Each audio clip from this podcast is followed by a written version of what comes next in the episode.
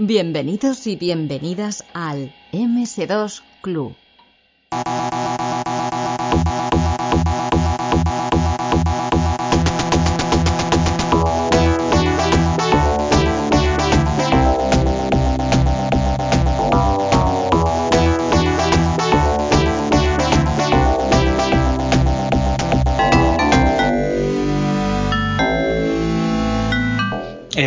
Development companies that leave their mark in the people that play their games. And today we have the great pleasure to have in the MS-DOS Club one of the founders of one of these companies. Thanks to him, we got lost in the dungeons of Eye of the Beholder and Match of Lore. We fought wars in distant worlds uh, to control the spice and the Tiberium, and we felt citizens of a cyberpunk world in Blade Runner. For all of this, we had to greet our guest, Louis Castle. Hello, Louis.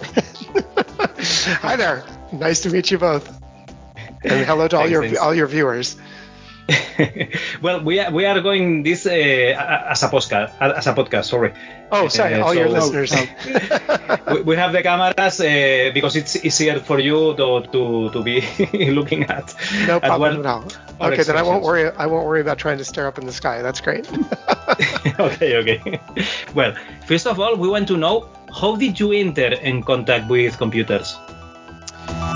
Well, it's a, a long story, but I'll try to make it short. Brevity is not my virtue. Um, I started. Uh, I started in high school. I wanted to become an architect, and um, I went to a conference in Las Vegas and saw that um, uh, computers were being used to draw, uh, to draft d- designs from architects. And so, I had always imagined that if I couldn't make it as an architect, I could always be um, a draftsman. And so I realized at that point, um, maybe very optimistically, that computers would replace draftsmen very quickly. So I better learn something about computers.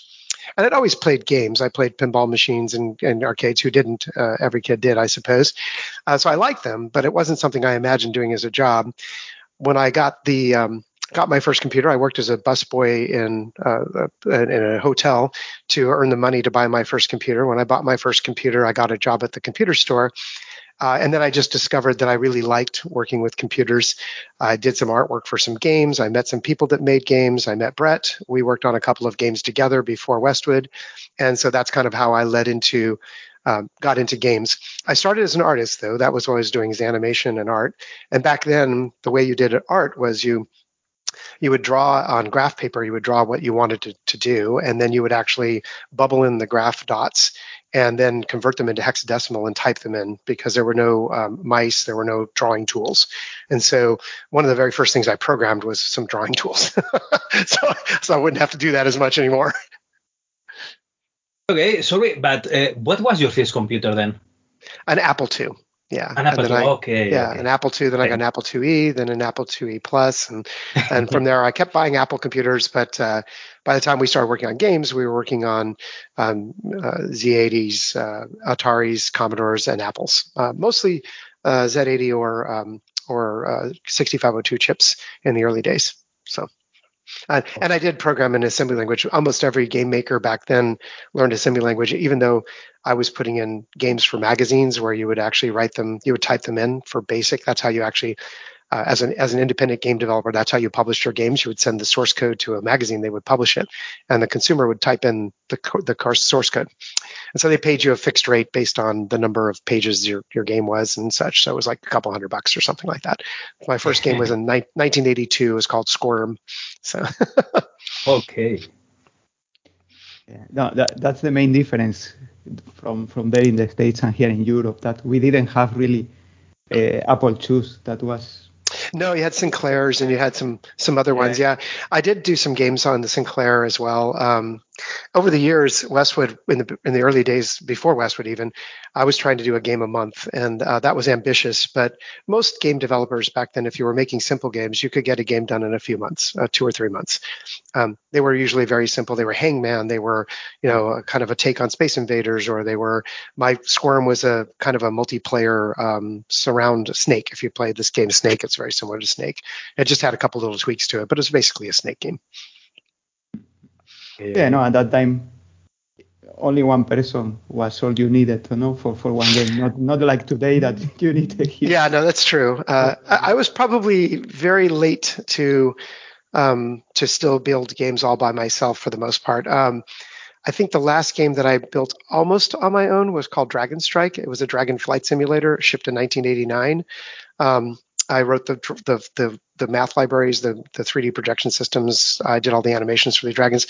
I say almost on my own. Uh, a program named Ethan did most of the UI work because it's just time consuming. And then um, uh, my, my our very my very good friend who's passed away, but uh, was one of the great artists for Westwood, is Rick Parks. Did almost all of the drawings of the these the, the full screen pictures. I did actually do three or four of them myself, but um, he did most of them. So, other than that, though, the game was pretty much all my own even the writing, which I'm not a, the best writer, but uh, I guess it was good enough to where it got it's, into. It's uh, awesome. Dragon Strike is not a, a little game. It's, it's it's a huge game. It was a pretty big game. Yeah, the the map of the game was um, uh, 65 65,000 meters by 65,000 meters, um, all fractally generated, uh, because back then the entire game fit in a little over a megabyte, and so you could there was no way you could store a map of anything like that size. So I think that was the thing that most people marveled about on Dragon Strike was that you could fly over this train. If you had a, a powerful PC too, you could actually turn up the fractals and it would generate more or less uh, curved surfaces everywhere. Um, so pretty fun. It used to have textures in it, but I had to take the texturing out because it was just too slow. So. just normal just normal vector shading so. You were ahead of the times then. Well i just i, I was uh, you know i had the the um, what's the right word for it? Um the the convenience or the the blessing to be able to be a founder of my own studio so I could do what I wanted. Um, you know, I wanted to make a flight simulator, so we found somebody willing to fund it and we went and made one. You know, it's like, I don't know if it was uh, probably the best economic uh, bet to make. It, it did okay. It was an okay game. It didn't make a ton of money, but it did okay. Okay. Well, uh, how it was uh, that you opened a company that produce uh, computer games named yeah. Westwood in Las Vegas? well, okay, so yeah, there's a couple of couple of questions in there. Let me unpack that. First, the way we started the company was uh, Brett and I started working on some games. We worked on ports mostly, so we did Dragon's Fire to the Apple. Um, I think one that one we did for the Atari as well. I think I did artwork on that one, and maybe some uh, graphics code for shifting on the fly, which was moving characters around on the Apple. And then um, it was either that one or the next one, Impossible Mission, which was a Caswell's game. We ported it to the Apple. Uh, he had written it on the Commodore. Uh, that was quite a challenge because he basically uh, really, really pushed the Commodore 64 right to its limits. And so um, trying to get that to work on the Apple was very challenging. It was a difficult problem. Um, Brett did most of the coding on that one. I did most of the artwork on that. Uh, and then um, we, uh, let's see, the, we did a couple maybe other ones. And we worked with ACT and we did some casino stuff for the local casinos.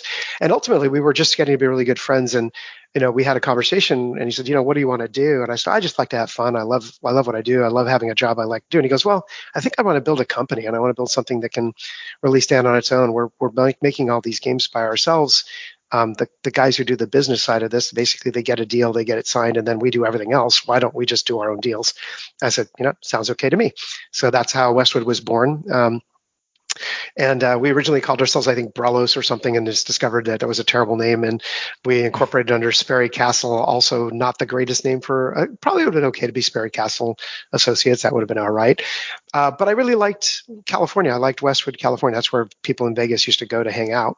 So we decided to call ourselves Westwood Associates because if we couldn't do games full time, it was a professional enough sounding name to where we could do um, uh, professional software for, uh, which is what I did at the time uh, as a side job. So I didn't have to, I didn't have to have a, a job to pay my bills. I basically um, did uh, uh, professional programming for point of sale systems and accounting systems, integrating accounting systems. So, uh, so that's how Westwood was formed. We did our first game with um, Epyx took a chance with us. A guy named Bob Lindsay um, gave us the first game, which was a port of John Freeman's games called um, Temple of Apshai Trilogy. Um, I did the art, I did the programming because it was on the Macintosh, and um, Brett did uh, the game design and uh, managed all the business side of it. So we started a company. So he was uh, taking care of the books and you know basically going through the licensing and all that stuff. So it was just the two of us. And we started off in March of 1985, and it was successful. We got the game done early. Um, they they moved the date in by a month. We were supposed to be done in November. They said, "Oh no, we need to ship it in November. It needs to be done in October." So they told us that in like August. So there wasn't a lot of time. So we worked our butts off and got it done sooner. Um, it was really really pretty solid. A pretty much bug free uh, game. It was one of our best, I think, in that way. And they liked it so much they said we'd like to have you do the uh, the Amiga and the ST versions. The Amiga hadn't really even come out yet, not not not at least not full force. So we got a dev kit that was like a box with wire wrap in it, and we. I went in to start working on the Amiga because it's 68,000 code, and that was that was now my bailiwick after the Mac. So uh, hired our first employee with Barry Green, got our first office in January of 90, uh, 1986, and uh, Westwood was born. And from that place forward, we just kept moving forward, sempre avante. okay, okay. Yeah, and, and also you you got um, some some IPs, no? Some external IPs like uh, for Disney or or Nightmare Nightmare on yeah. Elm Street, Dungeons and Dragons. Yeah, we did a bunch of IP work. Uh, so the first games we did um, were for Epyx. Like I said, they were ports but we were we were pretty quickly known as a place that could do really great artwork on um, 16-bit computers. Um, we employed artists, uh, so most games companies back then were programmers that had an interest in art or something like that. But what I did very early on, one of our very first uh, employees, I think might have been employee number three or four. I had a friend named uh, Maurine Starkey. I actually, Brett and my, she was our both of our friend, and um, she was, uh, you know, a bit older than us, and she was very established as a comic book artist. And with me doing a bunch of programming in low end systems, I, I, rewrote the operating system for the Amiga um, to build our Amiga games because the the Intuition operating system was had some poor documentation at the time, and I couldn't figure it out in time. So I basically just rewrote the, the OS and ran a, a, ver, a, light version of the OS for the Amiga and, and emulated the um, Atari GEMS system. So that's a long story, but because I was doing all of that and I wrote Super Cycle in that same year, I just didn't have time to do a lot of the artwork. So one of our first hires was an artist a full like that's what she did. She didn't really know how to use computers at all. We taught her how to use computers, gave her some tools, and she did a great job. And she's still in the industry. I think she did an amazing career. Um, and so from the very beginning, Westwood was known for great art. We had these 16-bit computers back then. That was fabulous artwork. Now everybody looks back and goes, oh, you know, 8-bit art. It's like, well, that was actually 16-bit art. It wasn't 8-bit art. we, we did some pretty nice stuff.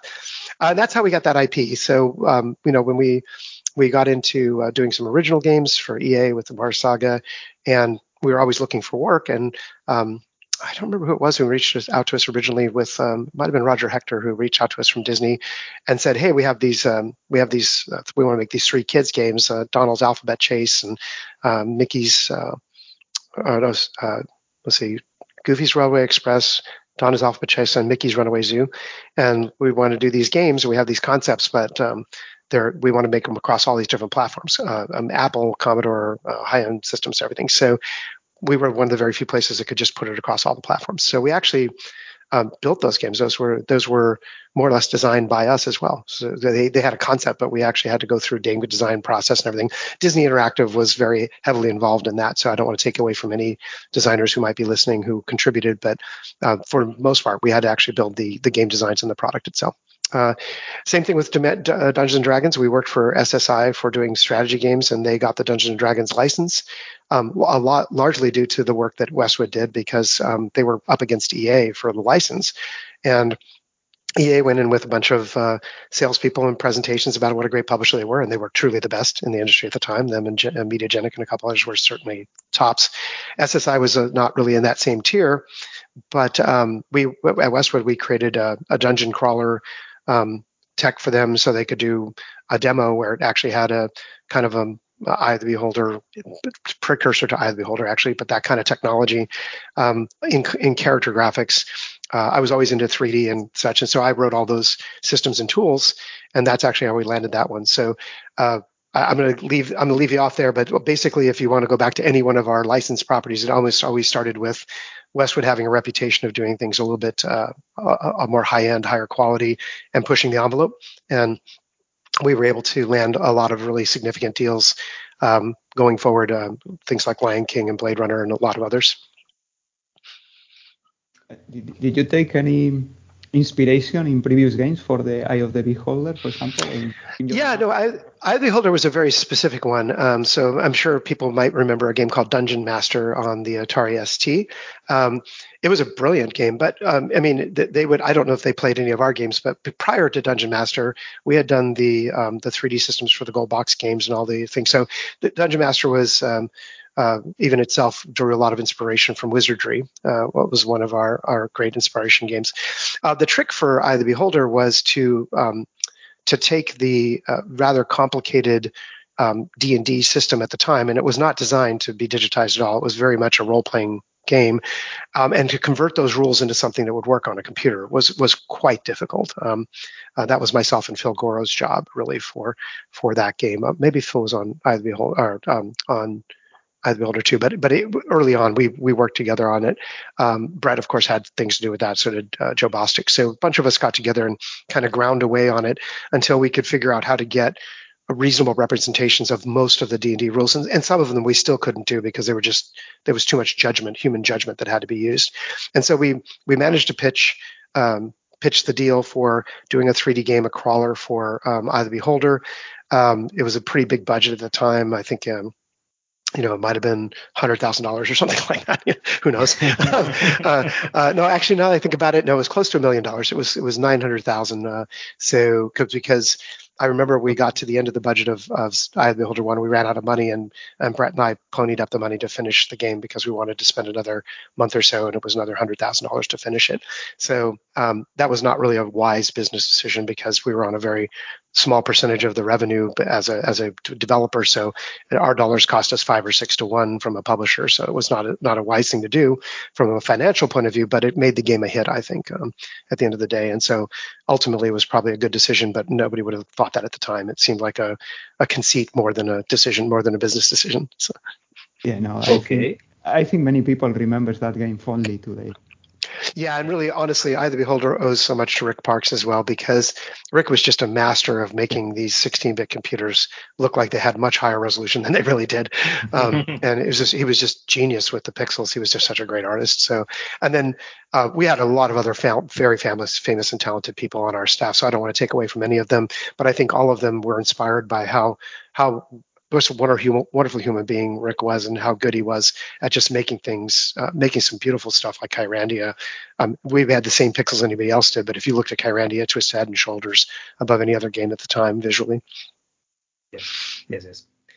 Well, um, how it was to work for SSI, and how it was uh, for SSI working to TSR, the the people that have the rights of uh, Dungeons and Dragons.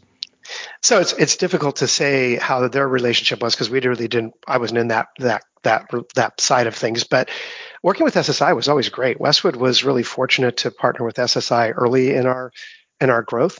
Um, because we were in Las Vegas, we had to recruit from uh, other places. Oftentimes, we just couldn't bring people from California to live in Vegas. They just didn't want to live in Vegas. So we had to find other industries. EG&G was an engineering group, so we got a lot of civil and mechanical engineers to become games programmers. We had uh, one of our UPS drivers had did flip books and he did an amazing job with them, so we trained him how to be an artist um, for our games. So I mean, one of our best programmers was a former manager of a Taco Bell. You know, he was a hobbyist programmer. So Westwood was really scrappy. We didn't we didn't pay high salaries, but because we brought people in that didn't really have careers in gaming, um, and we we taught them. We the t- people there myself, um, Brett, and many others were really just interested in bringing um, talent to bear, basically helping to helping to grow people, mentor them. Um, I certainly don't want to take away from the talent that people had because they were all talented people who would have never hired them. But at the same time, they weren't they weren't known in the industry and they couldn't have landed a job in the games industry until unless they had worked for us first. Uh, the reason this rolls into SSI is that in the beginning, of course, we were just doing the work for whoever would hire us, and pretty soon we got a pretty good reputation. And SSI would come to us. Chuck Kroegel, who's one of the founders of um, Petroglyph, would he came to us and said, like, I still want to keep working with you guys, but um, you know, we can't pay the kind of rates that other people are paying because we started getting some pretty big contracts, Disney and, and EA and such. And we said, well, that's cool. As long as you're okay with us bringing newer people on the project, um, we promise you we'll oversee it. And if something goes wrong, we'll fix it. But we want to work with new talent and development. So if you don't mind us um, growing our teams with your your projects, we'll do stuff like Roadwar Europa and and Ultima 2 and a bunch of other ones. Um, uh, no, uh, that's not right. Not Ultima. Um, it'll come to me, but Ultima, of course, was Garriott's game. But um, uh, we would we would start to do these.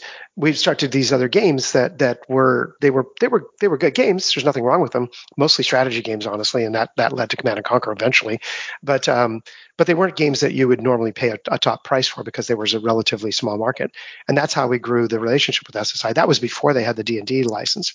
So we helped them. We had a great relationship with them. We worked worked on the D and D license together, and then of course their whole studio was dedicated to building D and D games. So they wanted to build all the premium SKUs or the premium titles for uh, D and D games, which we totally understood. Um, they didn't want to outsource that stuff. But that little original demo that we did, the game, the the engine, the dungeon crawler, and the tools that went with it, um, they used those for all the gold box games. So Westwood got a small royalty on everything that SSI did uh, in the D and D license for many many years, um, and it was wonderful for us because it was it was a significant amount of money for our overall budgets, and it basically allowed us to do to work on original titles because it was basically just a royalty stream that we didn't have to keep um, keep supporting. So, so really happy with our relationship with SSI. I couldn't, I mean, there wouldn't have been a Westwood without them, and uh, we owe them a, a, a, huge debt for believing in us when others didn't. Okay, it's fine. Uh, but did you know if the TSR have, oh, how that? Sorry, I missed the. question. I didn't answer the questions. no, well, they the reason they got the deal was that TSR recognized. We we worked with Jim Ward quite a bit, who was at TSR Hobbies um, on the Eye of the Beholder and later. We did a game called Hillsfar very early on, which was like a almost like a WarioWare of collection of of um, of uh, D and D small games like lock picking and and things like that. And Hillsfar was uh, our first foray working directly with them. That was before um, before Dragon Strike and others, and it, it went really well. And then once once the, they had some success with the gold box games and they were making a lot of money, um, then they actually could afford Westwood. And that's actually how Eye of the Beholder came to be, because we they were finally able to compete with some of the other publishers for pricing. And we said we'd love to do a game like um, similar to Wizardry or some of the other games we'd done in the past, the gold box games, but with much higher quality graphics. Um, similar to what uh, Dungeon Master did, but we're going to do that on the Amiga and um, on the uh, on the PC and do something that's uh, you know very very true to the game to the uh, D&D rules. And so that's uh, that's when we started working directly with TSR. Um, they were not difficult to work with as as I recall. A lot of people said they were, but um, I was such a nerd. I was a I was a um, D&D dungeon master for 16 years, and so I had done all my own campaigns. I'd written my own modules. I I'd, I never really published them. I gave them to friends, and I, I thought I would publish them one day, but the game uh, was too busy making a games company, so I never got around to it. But um, but anyways, our relationship with TSR was really pretty seamless because honestly, I don't think that they could have found any developer anywhere that cared as much about D&D as we did and wanted to as faithfully as possible recreate the experience of a Dungeons and Dragons session. And so I think that in many ways, like um, when I wrote a lot of the story that went into Dragon Strike, um, I had written, I had re- uh, read all of the Tracy uh, uh, um, Whitman, yeah, all the yeah the Dragonlance series. Um, the names are I'm going to mis I'm going to mispronounce their names, but um, with with uh, Raistlin and all the other characters. And so basically, I loved, I just loved the the series. I read all the books. I did the modules. I mean, I, I was just into it deep. So when I went to write um, the, the story and stuff for Dragon Strike, I was like, well, the War of the Lance had all these great battles that were referenced back in the books and in the in the things that kind of like side notes. Well, in this in this area, they did this in the you know Pelennor Fields, they did this or whatever. So I went back and said, okay, let me go let me go write the story of the dragon of the War of the Lance. So I referenced all those books. I came to them with all their canon and said, here's here's all the references. Here's the people that were important. Here's the dragons that were involved. And so I, I don't think that they had a lot to do other than just to kind of nod appreciatively and say, well, you guys really do know our license pretty well. So um, I guess I guess it's good. Um, and they were they were very very pleasant to work with. I didn't have any trouble with TSR. I've I've heard people complain, but we had no problems with them. And um, then, well, there were three Eye of the Beholder games, no? But but the there were, yeah, yeah. We didn't do the third one.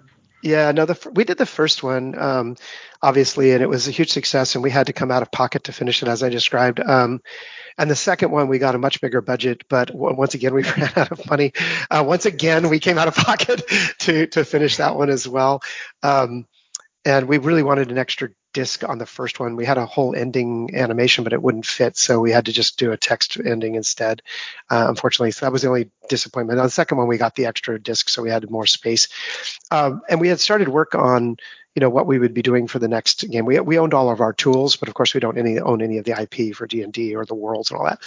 And that was right around the time that um, Virgin acquired Westwood, so uh, we couldn't. Uh, we we did talk to uh, Virgin about doing either or about SSI about doing Eye of the Beholder three, um, even though we were our own publisher at that point. Um, but they said no, we're going to take over that title and do it ourselves because obviously you know our relationship with you has to end and so it might as well be now.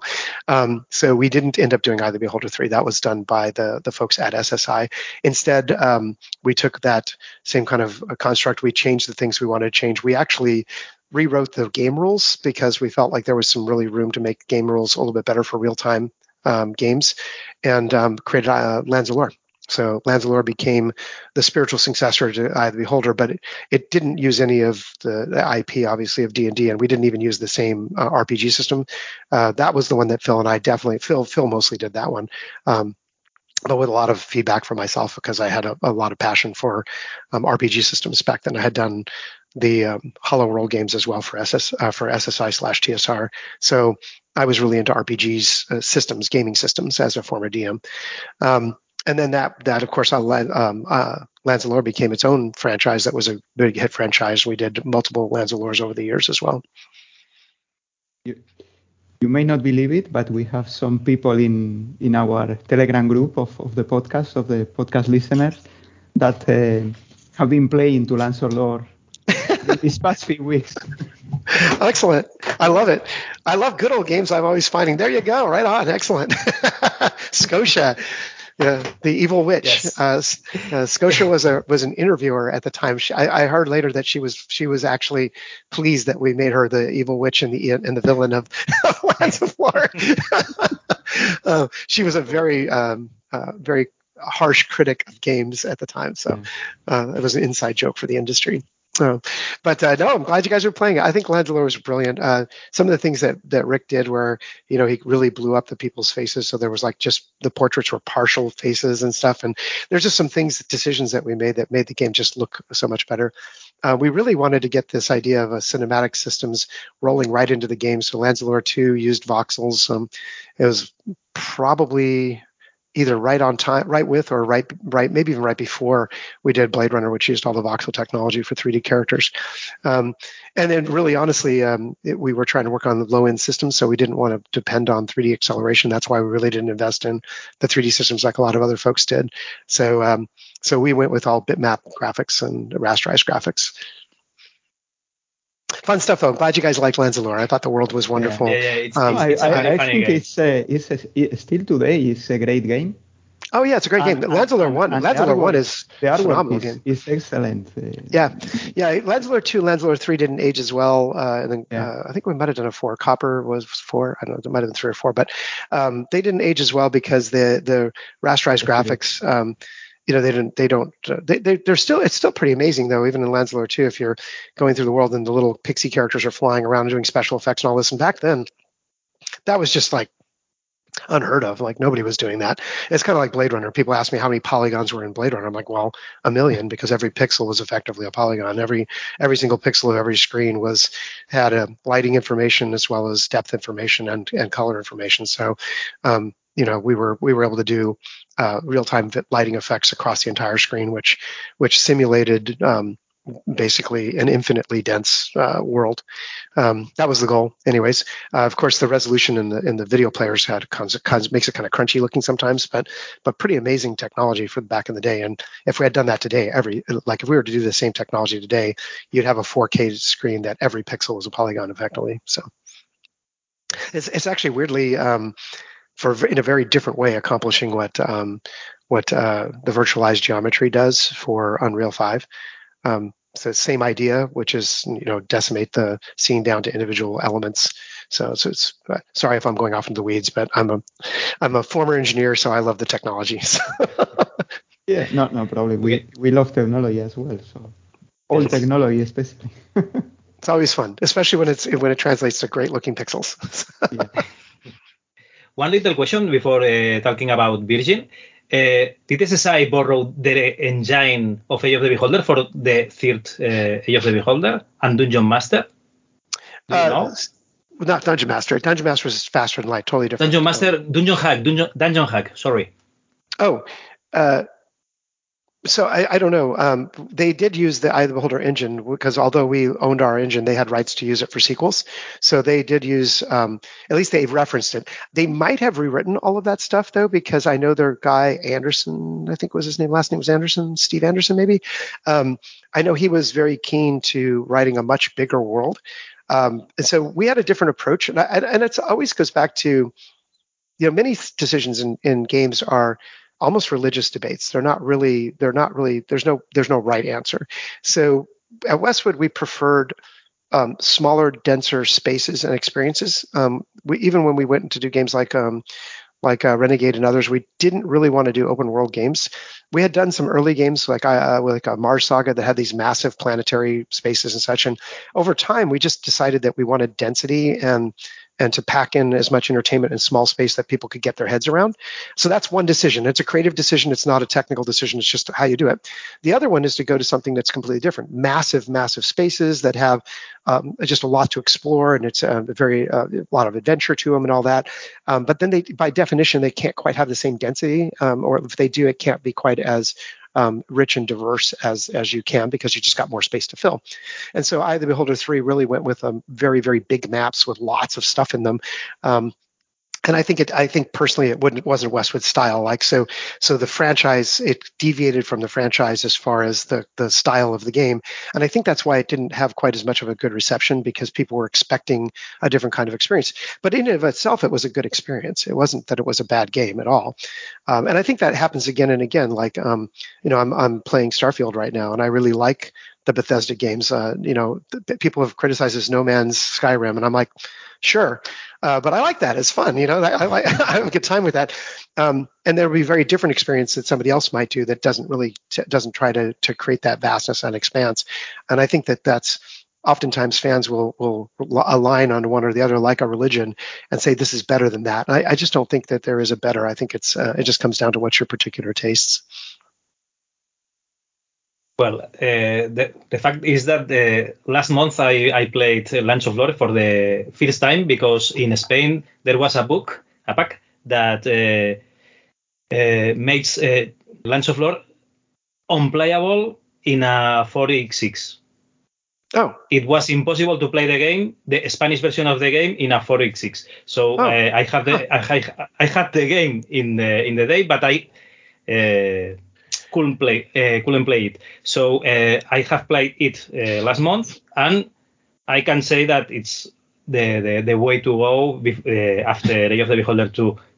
I had played Eye of the Beholder one, two, and three, and sorry, but uh, I prefer. Yeah, three wasn't. Th- three was not really a. It was a different kind of game, and th- this is the problem with sequels. If you if you if you change too much in a sequel, then the audience um, even if it's a great game, they don't they don't respond well to it because they're they're playing your your franchise for a reason. It's also why it's extremely difficult to make sequels, and people don't understand that as as consumers. They're always saying, "Well, I want I want a game just like the one I played." It's like, no, you don't.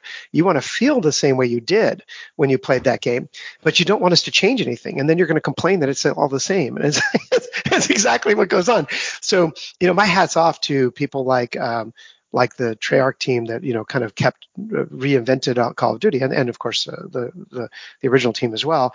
But or Madden football, um, you know, to make American football, gridiron football, exciting every year is just an extremely difficult thing to do because you you can't change too much or people won't be happy. But if you don't change enough, they're just going to say, well, it's the same old, same old, and then they get disenfranchised. Um, so you know having successes and this it happened with you know happened with command and conquer. It certainly happened with every almost every game. It's it's a challenge to make another one that um, or even expansion packs sometimes that that really make people happy.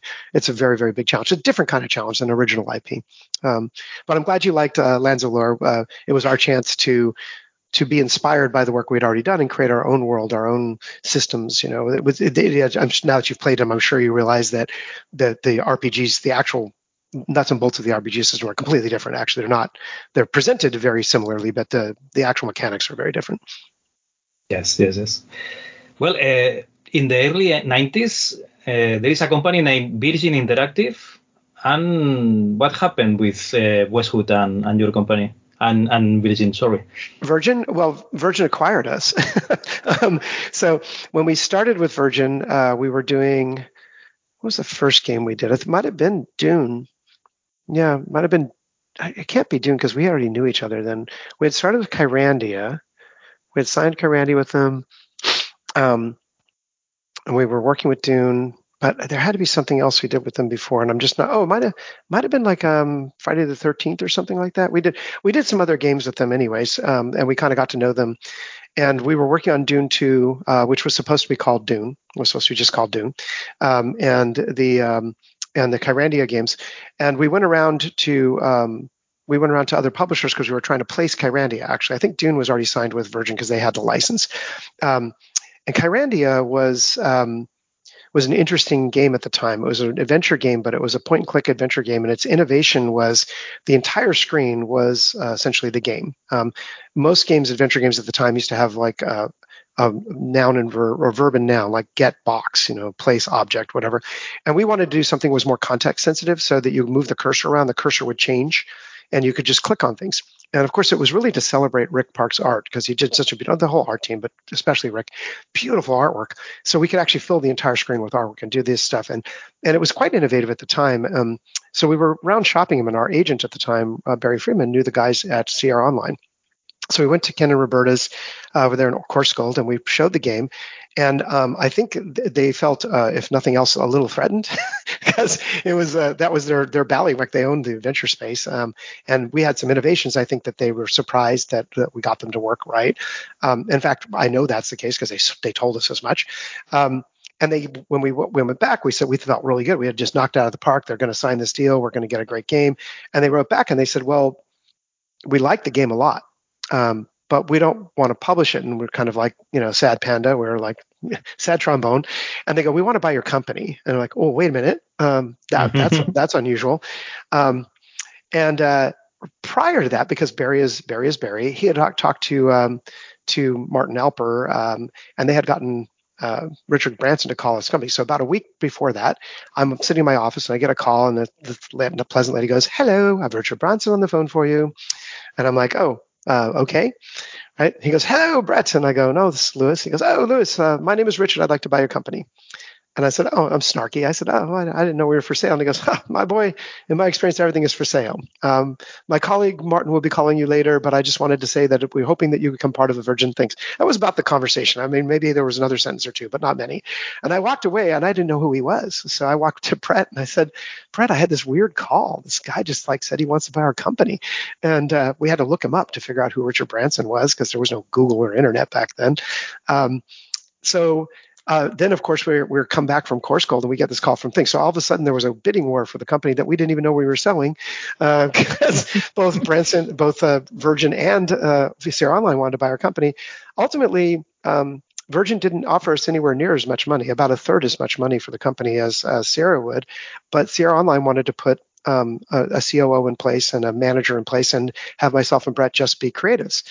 And we, we talked about it a lot and we said, you know, we're 29 people. We're doing pretty well. Make a few million bucks a year. It's not like uh, things. We don't pay ourselves anything. I mean, Brett and I made like 30, 40 thousand dollars a year. We we took almost no salary, um, but but we were like, you know, I think we're pretty good at this. We're pretty good at this business stuff. I think we can actually make a go of it, right? Um, and I don't know the way I would just want to just be a game director anymore and have somebody else with the purse strings. I kind of like being in control. And so ultimately, um, you know, Sierra wasn't willing to take the gamble that we could grow the company from 29 to more. And um, they said, well, that's a deal breaker for us. Keep, we need to put our own management in. And Virgin was quite the opposite. Virgin was like, that's great. We're happy to make you uh, make you there, but you're gonna you're gonna get paid a lot less, and you'll be paid if it's successful. Uh, paid a lot more if it's successful. And so ultimately, Virgin gave us a better deal. And, and people ask me a lot, you know, why would you sell your company for, uh, you know, really it was only a couple million dollars, which the company made more than that. So it was like so, kind of silly. And and the reason was because um, the deal we had with Virgin was every as long as we were successful at meeting our budgets and our and our forecasts, um, we would have at least that money guaranteed for the next the next year. So we were essentially given a guarantee not to ever have to go backwards or do layoffs or do any of that. And Brett and I were willing to take the gamble that we could do that, that we could meet our forecasts, that we could meet our projections, and that was 1992. And so right after that, we shipped uh, Dune 2, which was supposed to be a, you know, Virgin thought it might be a 10,000, 20,000 unit seller. We sold 60,000 units, and I think it, it, was pirated millions of times um, over the years. Um, and then we had games like Kyrandia that did very, very well, very successful game, uh, adventure game. We had Lands of Lore, also a success. Um, and then we rolled right into doing Lion King, um, Blade Runner, or actually Lion King, Monopoly, Command and Conquer. It just the hits just kept coming.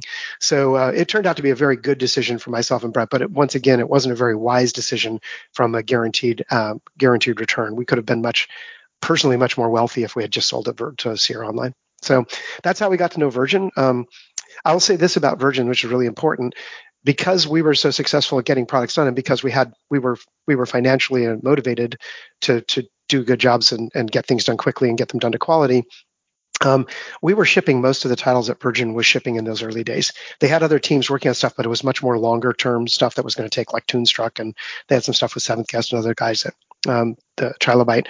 Those games took a lot longer. Clive Barker's Books of Blood never got never even shipped. So in the meantime, we're making all these games. Well, Virgin had created this great empire, this publishing empire, and they were really good.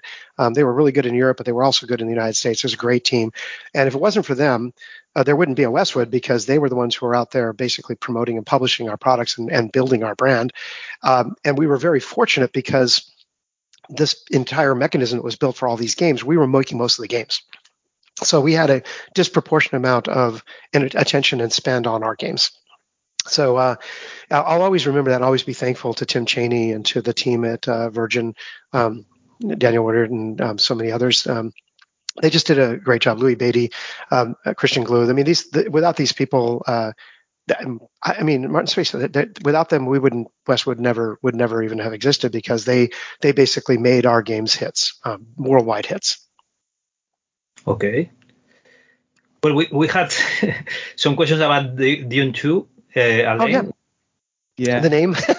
well, yeah, so well, Dune Two. It's yeah. a weird one, right? Yeah. So it's supposed to be called Dune. Um, um, so my my conceits were um, I was a D&D fan as I already mentioned, so I got to do Dragon Strike and a bunch of other D&D games. Um, I was a huge fan of Blade Runner. That comes a little bit later. Uh, Brett's favorite book was Dune, uh, his series. It really was. So Martin said, "Hey, we have this licensed Dune, and the guys in Europe are. It looks like they're not going to end up finishing this game. Would you guys want to make a game?" And we said, "Sure, we'll make a game." Um, and then he talked to to Bostic, and we were talking about favorite games back then, Military Madness and um, Rescue Raiders and a couple others, and and they ultimately designed what would become known as real time strategy for Dune 2. Uh, and I did a, well, most of the art direction on that one um, because we wanted it, Ren Olsen was the head artist and we'd wanted it to feel very dry. He was a pastel artist. So the, the look and feel of the game was meant to be like, you know, uh, sort of the same way they have uh, uh, Native Americans in the North or Native Americans all over the world have, or Native people around the world have so many names for snow because there's so many different types of snow. Similarly with sand, we wanted the world to feel sandy and have all this different kind of very dryness to it anyways, long story short, uh, Brett was super excited to do Dune, and we were very close to finishing the game. And lo and behold, um, we go to a publishing meeting, and they and the, they didn't cancel the game in Europe, and it was almost ready to ship. Um, and we were supposed to ship around the same heels. I think we were only a few months apart. It was they were very close together, yes. and uh, yeah, and um, there was no time to get another name approved, and so we basically became Dune and Dune Two, and and this was kind of a a, a, reflection of the fact that nobody expected a strategy game to do very well because strategy games were thousand unit sellers, ten thousand unit sellers would have been a hit. Um, to sell sixty thousand copies was just extraordinary uh, at the time, and so um, weirdly, I think in the annals of history, the original Dune is not as well known as Dune 2 because it's the beginning of a genre. Uh, and the reason, only reason it was called Dune 2 is because we just didn't have time to come up with a different name. We did, it was called Dune 2 uh, Battle for Arrakis, but they, they said that was too obscure. So they didn't want to call it that. And then ultimately, when we put it on the, uh, Genesis, I think, the Mega Drive. We, we called it uh, Dune 2 Battle for Arrakis, the pro- appropriate name. So, um, but that's why it had a weird name. Um, and, uh, you know. I think in Europe it was called Battle for Arrakis, no? It might have yes. been, yeah, because we wanted to call it that. And uh, I think in Europe it, came with that, with that name. Yeah. In the United States, um, they, they thought it was uh, it was too obscure and too uh, inside baseball. They said, you know, the number of people that'll play a strategy game and also read the Dune books is going to be too small to to have it. It's too confusing. So, so that's the problem when you don't own your own, you don't have your own publishing. You you're kind of a victim there. Um, and then once once we uh, we had one of the first renegotiations with with uh, Virgin, we got a chance to have our own publishing group inside of Westwood, at least our own marketing person with Laura Miele. She was our first uh, marketing hire. She now runs Electronic Arts. But she was uh, she was in the architectural business, and um, she was doing a great job um, marketing their her firm that she worked with. And uh, Brett had found her somewhere, I don't know where, but um, but we we were very very fortunate to have Laura run our marketing department for all those years. Well, the, the fact is that Dune 2 was the, the first or, or the origin of the RTS gen, genre. Yes. Sorry. Mm-hmm. uh, who has the who had the idea for for the game? Um, it was three people. Um, from a story point of view, I think um, Eydie Laramore was probably um, the one who refined the story the most. It was Brett's vision at the end of the day, just like Command and Conquer. Uh, and then um, you had uh, Joe Bostic, who was the one who was really passionate about the design. So if you if you wanted to like give the most credit, I would say um, Joe and, and Brett have kind of equal credit for creating um, the first RTS game. Uh, Joe was playing a game called Military Madness on the NES uh, TurboGrafx, which we also did games for. There were not very many game systems we didn't make games for at Westwood, um, but uh, he liked that game a lot, and Brett really loved Rescue Raiders, and the idea of real time was something that Westwood was really adamant about. Even from the very first game we did, Temple of Apshai Trilogy, we actually made that game in real time, and Epyx was horrified, and they were like, "No, no, no, you can't change the game. You can't make it real time. It has to be turn based." So I had to go back into the code and make it turn based, and so that's why all these games you'll see it coming up again and again and again. Even some of the strategy games we did for SSI, we we tried to put real time elements in. We always felt that um, it was really exciting to have to make really complicated decisions in a very fast time frame. That to us was made for great fun, right? Um, and so, uh, so that's really where real-time strategy came from. Was hey, we want to make this game that's similar to these other games where you have resource management, base building, you have to attack the enemy, but at the same time you have to defend your base, and and all of these different elements coming in all at once. Um, you had fog of war. You had to do scouting. Uh, I mean, th- there's just if you if I had explained that to somebody back in the day, they would say, "Oh, there's no way. Nobody's going to be able to manage all of that." Um, and now you watch people playing starcraft 2 and, and they're like you know 300 500 600 actions per minute. It's like ridiculous you know? So uh, clearly human beings are much more capable than anybody really gives them credit for so. well there is one difference no? Because in dune you could only give orders to one unit at a time.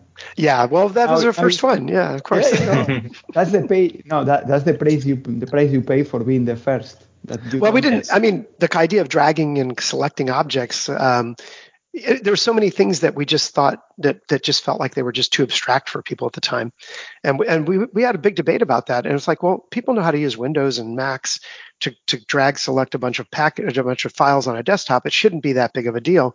But I can tell you that in early tests, people just didn't get it. I mean, it was really hard. So it took a while for um, you know, uh, basically Dune 2, then World War, uh, no, sorry, World War, Warcraft essentially copied us. I mean, they were they were effectively the same game, but a new theme. Um, and uh, and they did a good job of, of copying it and doing it really well. They executed it very well, um, but the mechanics weren't terribly different. They weren't they weren't much better when it comes to collecting. It was actually Command and Conquer that had the drag select and started doing the, the group selection and all that. And that's actually where we start getting into the more nuanced um, evolution. And then um, you know, we had cinematics, but we filmed our cinematics. They did all CG. They ended up doing some phenomenal CG. Blizzard's the best at that stuff. I mean, they're so good. So, uh, so over time, you know, it was great going between Westwood Blizzard for a while. Then uh, Microsoft threw in with uh, Age of Empires, and there was a good, good three-way uh, thing going there to try to keep up one-upping each other. Um, it was good times. Yeah, and, and well, competition is good for for the for the final customer, no? Let's say. Oh yeah, it was great to have competition because everybody was trying. To, yeah, you have to go ahead of, of the of the. Yeah, nobody nobody could rest on their laurels. You had to be trying to do something new and better. Yeah.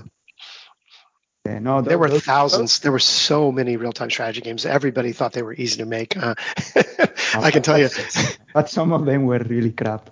Most of them were terrible. Yeah, the vast majority of them. There were there were a few that were really interesting and um, you know belong in, in the history too, like um, Supreme Commander and uh, there's a you know I think the guys um, that did the homeworld games were always good. Alex Garden, those guys did a great job. In fact, actually, uh, uh, what's, what's their their World War II one is um, uh, the second version of that one was one of the best games ever made, best RTS has ever made. Uh, I can't think of Company of Company of Heroes maybe. Um, that was a phenomenal game. Um, so yeah, there's there's some there were some good ones for sure, uh, but the vast majority of them were terrible. Um, and and to this day, it's part of part of the reason that real time strategy games are are challenging to make because to make a really good one, um, you need the kind of investment that Blizzard had made into the StarCraft 2, and um, and that kind of investment doesn't have a real obvious uh, return on that money. You would you would have to count on being the number one game to to be able to say it was worth it, and that's that's tough to invest in. Okay. After Dune 2, you did uh, two another games about Dune, but uh, you started to, to do games named Command and Conquer that changed the spice for the Tiberium. What happened? well, um, you know, obviously we like the mechanic of, of mining. So we had talked about uh, even before Warcraft shipped, so we, before that, we had talked about like resource mining, where you would have a mining rig and things like that, oil drilling, because um, because Dune, the original Dune book has has a lot of the Dune series has a lot of uh, parallels to the oil, the, the discovery of oil in the desert and such. If you if you get into that, you can go read lots of research on that. Um, whether uh, Herbert was really motivated by that or whether it just could you know conveniently lined up, I don't know, but but certainly it had that ultimately we wanted something that would be um, harvestable because that was a core mechanic that worked so well in um, Dune. And we didn't want to do spice again. Obviously, that's a, that you, that's that's too much on the nose.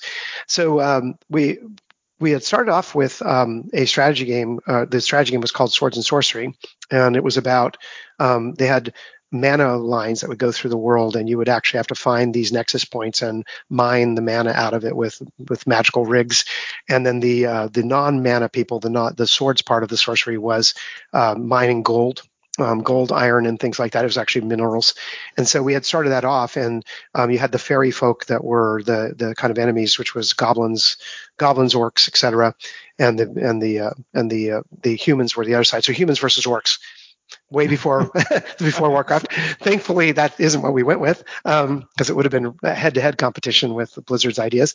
But um, ultimately, we were working on all that, and Brett was uh, adamant that we had started working on the video sequencing stuff where we could film things and, and produce video um, for the CD-ROMs because CD-ROM had just come out, and um, it was like we, we didn't know how we would ever get, um, you know, Brett, uh, so um, Rick and all the artists, how we could ever do enough animation to fill 700 megabytes. It just would have been an ast- astronomical amount of hand animated stuff. So we wanted to do filming. And when we did filming, Brett's like, we need something that's a little bit more relatable because I don't know how we're going to film all this stuff to, to fill up this CD. Uh, so he wanted to move it to military, uh, make it near near future military instead. It's something that everybody can relate to, and it's much more um, part of the part of the zeitgeist. Uh, and this is way before, of course, 9/11. And the idea that he had was um, the principal idea was that there was this charismatic leader that would fight against the established um, uh, governments of the world as a terrorist organization that had no real nation. Um, and such, the Brotherhood of Nod was born. Um, and so, you know, kind of hauntingly similar to what happens with Saddam Hussein, uh, not Saddam Hussein, but uh, Osama bin Laden later. Um, and so, um, so basically, uh, that was the command and conquer through line. And then he came to myself and the technology team and said, well, we have to play full screen audio and video so it looks like you're actually watching it on on the news channels um, at the time, CBS, NBC. I don't think even CNN existed at the time, maybe just. Um, and uh, you know it wasn't possible basically there were no video players that could even play uh, full screen audio and video um, from a single speed cd-rom there's only a, a 144 kilohertz data stream is very very small so um, I said to Brett, you know, it's just not possible. We've done the research, and he goes, "Well, you're just being lazy. Figure it out." so, so myself and Chris Yates and some uh, PhDs from I think the University of Washington um, all got our heads together um, and um, we started with the stuff they did, the vector quantization stuff, um, but then I, I kept having to tune it to use some of my compression algorithms I had used in the past. And we had written like speed loaders for the Commodore 64. I don't know if you guys remember that kind of stuff, but um, to make games load faster, we would actually compress um, the data on the uh, on the on the disk and send it across in a compressed format, uncompress it on the computer. Um, there's some weird things that had, you had to do back in the day. So I was really into compression, and so we ultimately got it, got the thing working you know, we got it working. It was like, okay, we can do full screen audio and video, but you just uh, just don't change a lot of the screen at once because it counts on the previous screen. And so the first thing the artist do is give us a screen full of static. I'm like, okay, okay, so change every pixel on the screen, every frame, right? Yeah. So I would write like an algorithm would analyze and go, okay, that's static, so I'll just replace that with random noise. And then I said, okay, that worked fine. So we got past that thing. Then it was like, oh, we're gonna do this, do a couple animations. It was working really good. And then all of a sudden they did a fade to black. And I'm like, oh my God, that's again, you're changing every pixel every single time. So I'd have to analyze it and figure out that it was a fade. And I said, okay, well, if you're going to fade, you guys use a three second fade. We're going to use three seconds fades. And of course they changed it to a 10 second fade or a two second fade. I'm like, oh, it's, this was this constant back and forth and back and forth. But ultimately the compression algorithm that drove Command and Conquer that allowed for that, that's that story and the, the near future stuff all came out of wanting to make it more accessible to people and wanting to create this this experience of a full screen audio visual that felt like a video feed um, at that day and time somewhere else in the world.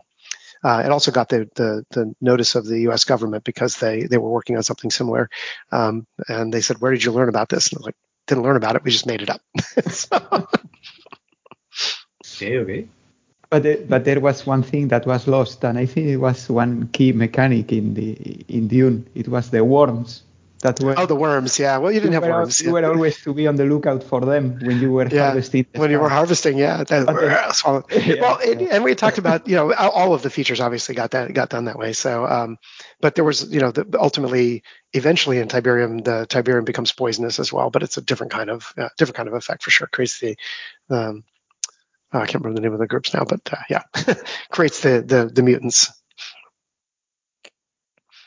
Okay. Well, uh, we are going to cut uh, some questions, so uh, we are not going to talk about Blade Runner. We are going and to talk about. A, okay. this is a, a, curious question. One of our, of our Patreons say to us that Dynamic, an Spanish company, had the intention of developing a game based in Blade Runner Mm-hmm. Did you know of this or any other game based on the film before your own game? No, when when we went to pitch Blade Runner, um, yeah, I had mentioned that Virgin came to us with the Dune license. It was a very similar story with Blade Runner. We were just having a quarterly meeting with Martin Alper, and he goes, "Yeah," he goes, "We got some franchises you might want to look at because we were, you know, big at building franchise games back then." And uh, we had done Lion King, uh, we had signed Lion King and done Lion King in '94. Yeah, so um, he said, if "We got this thing Blade Runner, but it's an old film, like Blade Runner, the film Blade Runner, Ridley Scott." And he goes, "Yeah." He goes, "You know it?" I go, "Yeah, I know it's like my favorite film. I love this film, you know." And he goes, "Well, this has been around a while. They've been shopping it around a bit." He goes, um, "He goes, we probably could put a bid on it for." Us. So he, he called up the the company, Ladd Company, and they said, "Well, we're kind of close to finishing deals with a bunch of other companies, but you know, if you want to pitch us, I guess you know we can have you come up here before we before we sign anything else. We'll give you a chance to show it off." And so they didn't really think we would have anything particular strong. And um, myself and the team and Aaron Powell and everything just got together, and for the next, uh, I think we had about two or three weeks to prepare we basically uh, Aaron and the graphics team recreated the first opening scene of Blade Runner in CG with uh, 3D Studio Max, and um, I came up with the the harebrained scheme of having a game that had um, essentially um, almost an infinite number of endings, you know, which ended up being about 47, which is still a lot. Um, but it, it's, a simulation, it's a story simulation versus we had done this game called Circuit's Edge. Was long story short, we went in there, we pitched them on the game, and we sh- we popped in the the uh, Beta SP tape and and played this and everything, and and they watched the sequence and all that and they're watching it and they're kind of looking at it curiously and they as soon as the thing stopped with the the fly through the the scroll and the bombs and goes blade runner you know westwood studios and they go where where did that come from? It didn't look like the film. And we said no it's not the film. We're, we recreated it from scratch. And they're like they puzzled for a second. They go well what are you going to use from the film? What footage? And i go none of it we're not going to use a single line of film, a single frame. We're going to recreate the entire world in CG, and we're going to animate it in real time, and um, you're going to be able to walk through worlds, the world, and, and it'll be at the same quality level as the film. It'll look like you're playing a movie and uh, and the story is going to be about a parallel story that happens along with Blade Runner, uh, that that is in the same city where you'll see hints, you'll talk to the same characters, you'll see hints of what's happening, and so your story is interwoven with the film. We don't change anything that happened in the film. Um, and instead, we focus on making that experience a unique experience for every player. So we walked out of there feeling pretty good. And Apparently, um, they got on the phone almost immediately afterward. Uh, I learned, later learned from Josh, and they basically called and shut down every other conversation and said, "We're just these guys get it. They know what the film is about. They know what the story is about. And so, uh, so I didn't know of anybody else. But later in my career, I would have people from EA come to me and go, "What the hell did you do? We had that deal done. What, what did you guys promise them?" you know? And and the irony of it was, we really didn't economically. We didn't do anything particularly, you know, incentivizing or anything like that. It was just that um, I think that they just would they just believed so strongly that we understood and cared as much about the property as as they did. Okay. Well, well. well, the fact is that the, the atmosphere of the game was spectacular, and in modest pieces uh, of the time, it, it looks fine. It looks uh, great. What was your biggest challenge for the game? Oh wow, there were so many. um, I guess my my biggest challenge, if I had to just summarize it, it would be that um, because I love the property so much, and because I I wanted every I wanted so many innovations, and I kind of broke one of my own rules and one that I try to live by today. Um, almost everything about Blade Runner was an innovation. There was very few things that were, I mean, the fact that it was a point and click game was pretty much, you know, so context sensitive mouse and all that. That was not innovative, but almost everything else was new. Like uh, it just hadn't been done. And I think the biggest challenge was um, balancing the treating a, a property like Blade Runner with respect um, and getting it to be authentic uh, while having all these innovations was the biggest challenge, is balancing those two things. Um, and uh, for the visual style of the game, um, we were failing miserably, to be honest, in the early days. We had these. Uh, we hired Syd Mead, who was the original concept artist for the film, and he was creating these wonderful new worlds. And uh, we looked the stuff that we copied from the film, where we recreated the environments, looked great, looked very similar. All the new stuff just didn't feel right didn't look like Blade Runner. It just felt like something else. And uh, we couldn't figure it out. And I remember Bron- Donnie Miele, who was um, uh, now married to Laura. They ended up getting married and having family and all that. But Donnie was the lead senior producer, and he and I were talking about the that just didn't look right. And I'm, of course, I'm the kind of default de facto art director for the whole studio. We really didn't have art directors at Westwood, so each team had an art director. Aaron was more or less the one for Blade Runner. Um, but I'm looking at this, I'm like, it just doesn't feel right. So we ended up hiring the production manager. And this was Joe Kucan, who played Kane, his idea, which was hiring the production manager from the film. And they told us, we said, how did you guys interpret the stuff Syd Mead. Because if you look at the Mead drawing and you look at what they put in the film, it just doesn't look the same. He goes, well, we had to film on set, so we had to find a location that was similar, and then we had to go dress it up. And you know, we didn't have like vacuum presses and all these other stuff that they have today. So we would just go to the props room and grab whatever junk looked okay. We would spray paint it and stick it on the wall and throw some neon up there and grab an old sign from an old Indiana Jones film and stick it up there or whatever, and just cobble it all together. And that's how we built the sets. And like, oh, Right. That's why it looks so different. So I went back to all the artists and said, you have all these these big libraries of shapes and everything. You have to use the stuff from library. You're not allowed to model anything. Go try to make it like look like look like Syd's work, but you can't create anything new. And you know there was much complaining and whining about how hard it was going to be, but it produced the look ultimately it created that layered look of worn and and kind of cobbled together and everything being repurposed that ended up creating the Blade Runner universe. And so um, that was a big challenge was just getting the look to look the same. And then I can go through the details of the of the technology too. There was it started with um, static screens from environment to environment, uh, like like Kyrandia, uh, basically. Um, I just didn't sell it, right? You know, because Blade Runner not raining has just felt weird. It was always raining in Blade Runner, you know. Um, so it was like, okay, well, we need to animate the environments. And so um, I had done all this compression work for Command and Conquer. So I said, okay, well, let's just use animated environments instead of um, static environments. So got that working. But then it still didn't look right because the minute you animate it like a giant fan or somebody's some something going on in the background, um, the Z buffer had to animate too, so that objects could clip in and out properly. So we had to animate that. So I had to create a new compression algorithm that was specifically designed to optimize Z buffers.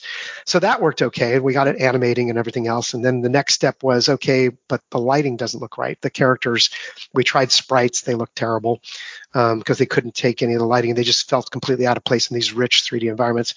So Bill Petro and uh, myself uh, worked on uh, he was principally the coder for it, but a crazy idea, my crazy idea of doing voxels. So he figured out how to do slice models, which was an optimization of voxels. So we created characters with voxels. So then the, finally the characters looked like they belonged in the space and they could collect lighting. So then they still didn't look right because you couldn't walk around the scene without picking up the light. So we had to create normal vectors. So we had a normal vector path or channel that would do all the normal vectors. So we take all the lighting. So it still didn't look right because there was all these clouds of smoke and volumetrics. So we had to create a volumetric system that um, would would dynamically generate all the volumetrics for mist, smoke, and lighting and beams of light and things like that. And finally, it's like okay, it actually looks right. And that was months and months and months of work, which back in those days was a lot of your time. Um, so we finally got it to where I feel like, uh, you know, it felt like it really looked good, you know, and by that time we were almost out of time. So all the compression for the characters kind of suffered. So a lot of characters were really blocky when they didn't have to be, but with 2800 motion capture sequences, we didn't have time to hand touch up all the sequences. So many of the background characters are quite chunky and blocky. So I could go on and on. We we late very late in the day we learned how to move the camera. We we learned that we could move the camera. I, I don't remember who suggested it wasn't me, but somebody had said, "How come we don't just move the camera uh, from scene to scene?" And I'm like, "Well, you can't do that." Um, because you know it has to be on a loop. And I'm like, wait a second, actually, we've got like three second or four second loops, and the camera would, if it moved fast enough, it probably could do it. And so we tried it, and it was like that was like the moment where your eyes just kind of bopped out of your head because you know you're looking at this world it looks static and you're kind of figuring out how it's going to work. Every now and then a spinner would fly through the scene and you're like how the hell did that work and how did everything light up? And then suddenly the character would go back into a hallway or a corridor or alley and the camera would follow them in the alley and you're like okay everything I thought was working on this thing. I have no idea how you guys are doing this, and and that was basically that layering of the layering of the of the of the mysteries, the layering of the tricks. But it's all simple tricks, so or maybe not so simple, but all tricks. So.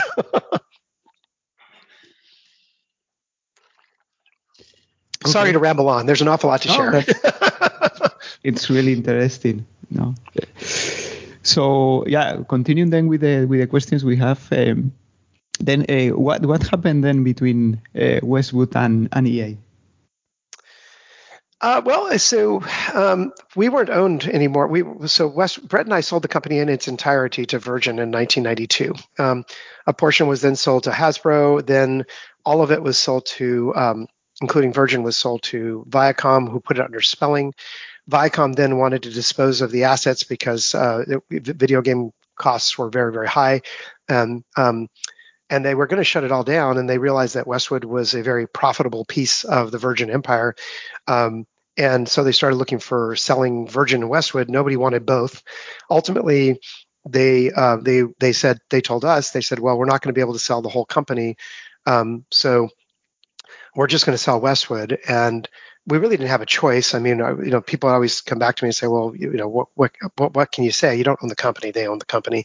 So uh, we basically had Microsoft, um, uh, Hasbro, and EA in a three-way bidding war for Westwood in sort of early 1998, I think about February, March. And then by by September, um, EA and Microsoft were the last ones at the gate, and we ended up selling to Electronic Arts. So we became part of Electronic Arts. Um, they gave us the keys to the kingdom. They said, "Do whatever you want." They were very, very generous and gracious, and the only thing they didn't want us to do was a lot of the uh, secondary titles we were working on, like uh, the kind of like we had the group down in Irvine doing like a Golden Nugget, Thrill Kill, the games that were not going to necessarily be AAA games, but they were going to be very solid business games. EA didn't want any of that. They said, look, we just don't have time for that. You have to just do hits to do only big stuff. And I think that's really what hurt us was we tried to go from being a studio that had a portfolio of games where we had a, range of our talent to just trying to do every single one of them trying to be massive hits. And Brett and I were very ambitious. We wanted to do an um, MMO. We wanted to do, you know, uh, first person shooter, first third person shooter. We want to do so. We just start all these big projects, and uh, ultimately just couldn't get them. We got them done, but we couldn't get them. We couldn't stay at that same high quality bar that we had done on uh, so many other games. Um, and so ultimately, uh, that coupled with wanting to have everything in one place as destination studio, uh, we ultimately didn't end up doing that in Vegas. It was in LA, so we closed Vegas and moved everybody to LA to become part of EA Games. So that's a very short short summary of a very long period of time. But um, but I don't want to I don't ever want to paint um, EA as the villain here. They weren't the villain. Um, it was a combination of uh, um, maybe giving us a little too much rope to hang ourselves with, and if taking personal responsibility. I mean, I I was very ambitious about all the projects we were doing. We were probably just trying to take on too much. So. Okay. okay. Uh, yeah. Uh, coming then to, to the to the present, what what are yeah. your your actual projects or your current projects and well, you, I probably have to. Are you probably in the, in the gaming industry or? Yes, I am. Uh, so Westwood was 2004. We closed Vegas. I then went on to EA, where I was the chief creative officer for EA LA, and I was there until 2009. And during my time there, um, I spent three years working with Steven Spielberg on the games that he was working on with EA. We shipped uh, Boom Blox and Boom Blox Bash Party, which were the highest rated Wii games um, uh, in EA's history for at least several years after that, even. Um, and they're still very. I'm very proud of those games. Um, they inspired games like Angry Birds. So um, you know, very very fun games to build. Uh, then went on to IAC and I ran their games division. Uh, we had a, some games that almost almost made it. They didn't quite make out the door before IAC got out of the game games business. I then went to Zynga, worked on a couple of games at Zynga. Um, then to um, then was in the gaming uh, the the gambling industry for a little while, the casino gaming industry, while I was still contracting with games companies to work on a couple other titles that um, that uh, some shipped, some didn't, but quite a few. um, then after that, I went to work for mobile games companies. I worked with Kabam, um, with uh, Gazillion, was PC Mobile, and then um, uh, Funny or Die, Kixeye. Um, did a, a, strategy game at Kixeye. It was called Rogue Commander, uh, War, so War Commander Rogue Assault and that's a mobile version of, of kind of RTS, real time RTS, um, real or, or, not real time, a mobile RTS game. Uh, so I've been doing games ever since, I suppose, is the answer. And um, most recently, I went to you know went to um, Amazon for four years, shipped games at Amazon, uh, racing games and and um, and uh, third person shooters, and then went on to do some sports games for a company called Green Park, and now I'm at Deviation Games as the president. And Deviation is a uh, studio founded by a lot of the folks who worked on um, Call of Duty. In fact, uh, Dave Anthony is the co is the founder, basically. Uh, and he worked on uh, five Call of Duty games. Uh, the ones that people will remember are like the, the big ones: uh, Black Ops, Black Ops Two, um, Zombies, and he's just done three games that have done over three billion dollars each. So, so he's a he's a very accomplished game maker himself. Uh, so my job is to take care of most of the nuts and bolts, so he can focus on being the game director for the game they're working on. We haven't announced the game, so I can't give you many details on it. But um, the folks here are some of the greatest talent that I've ever had the chance to work with in my career. So I'm pretty bullish on on the stuff that we'll be able to create together. So, so that's a very quick way of summarizing. Uh, well, I don't know, another decade and a half or so of, of career. Twenty years of work. Yes. Yeah. but, so, uh, Luis, the, the, last question, and, and we free you. Uh, what should we have asked uh, you, but we haven't? Uh, let's see. Oh, that's an interesting question. I've never been asked that one. That's a great question. What did you miss? Um, maybe we didn't miss anything. yeah, no, you got a lot of you got a lot of it. I mean, there's always there's always a million details on all of yeah. these things. I guess the thing that um, people have asked maybe in the past that I think is interesting is, um, you know, people ask how if I'm coming into the games industry, uh, how would I have a career like yours? How would I do that? And I, I don't think, uh, not because I'm particularly special, but I don't think it's possible anymore to have exactly the kind of career I've had. Um, and the, and the reason I say that is the reason I've had the opportunity and, and the blessing to be able to do things like on operations, a tech person, the low level programming designer, business leader, all these things is because the games industry was so small when I started and it's grown so much. And now to build projects that we build today, it would be almost unthinkable um, to try to do all the different things I've done to the to the kind of level that I did them at the time, uh, it's just be impossible to find somebody that could be all to be that great at all those things. So my best advice is to follow the things that excite you and interest you, um, and don't take any um, anybody's um, uh, restrictions as your own. Don't don't argue for your limitations because I feel like so many times people in this industry, especially early in career, um, they don't they they feel like they have to specialize in something and and and that might be your bag that might be what you do there's some of the best people are just they just do one thing but I would say if you're a programmer and you want to do art, do some art, see how it comes out, right? if you want to do audio, do it. I think it's the it's the wonderful place about games is because it's science, business, art, um, in technology. All these things are mixed together. It's a wonderful place to just find exactly the kinds of things you like to do that you can be great at. Um, and I, I really do believe that most people would be at least professionally competent, if not excellent, at the things they love to do. And so um, I still find it's a wonderful energy uh, uh industry, and I I have an infinite amount of energy to put time into it because I just I really enjoy it. Um, and Dave Anthony. Uh, my boss, the CEO here, uh, he said he says all the time, you know, it's it's all he's ever done and it's all he ever wants to do. And I, I can say that you know games are not maybe not all i've ever done but it's certainly the thing that i love doing the most. And um, as long as that's the case then you've got you've got what a great life you have if you're doing something you love to do. Very very fortunate. Thank you thank you to all the listeners out there. Um, anybody who's playing games i made decades ago uh, thanks for that. I appreciate that. It makes me feel great. Well it has been a pleasure to have you here uh, luis. Thank another time. Absolutely. And I think that that the people that is listening to you is is going to to know learn a lot a lot about uh, Westwood and the industry of video games. Absolutely. And if you ever have any detailed questions, you can always you know how to reach me. Shoot, shoot them away. I'm happy to answer them. Okay. Thank thanks a lot. Goodbye, Luis. Bye bye. Bye.